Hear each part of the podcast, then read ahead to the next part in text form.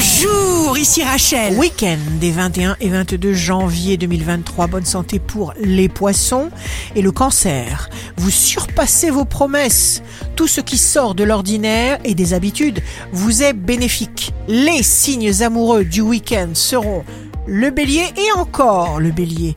Mouvement qui vous plaît, les petits ruisseaux feront de grandes rivières et une chance passe que vous saisirez.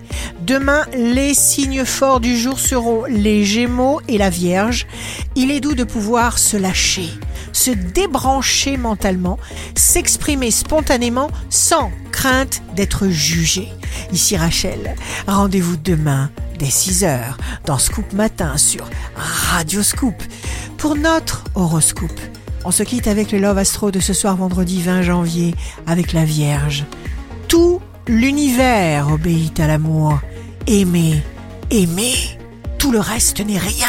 La tendance astro de Rachel sur radioscope.com et application mobile Radioscope.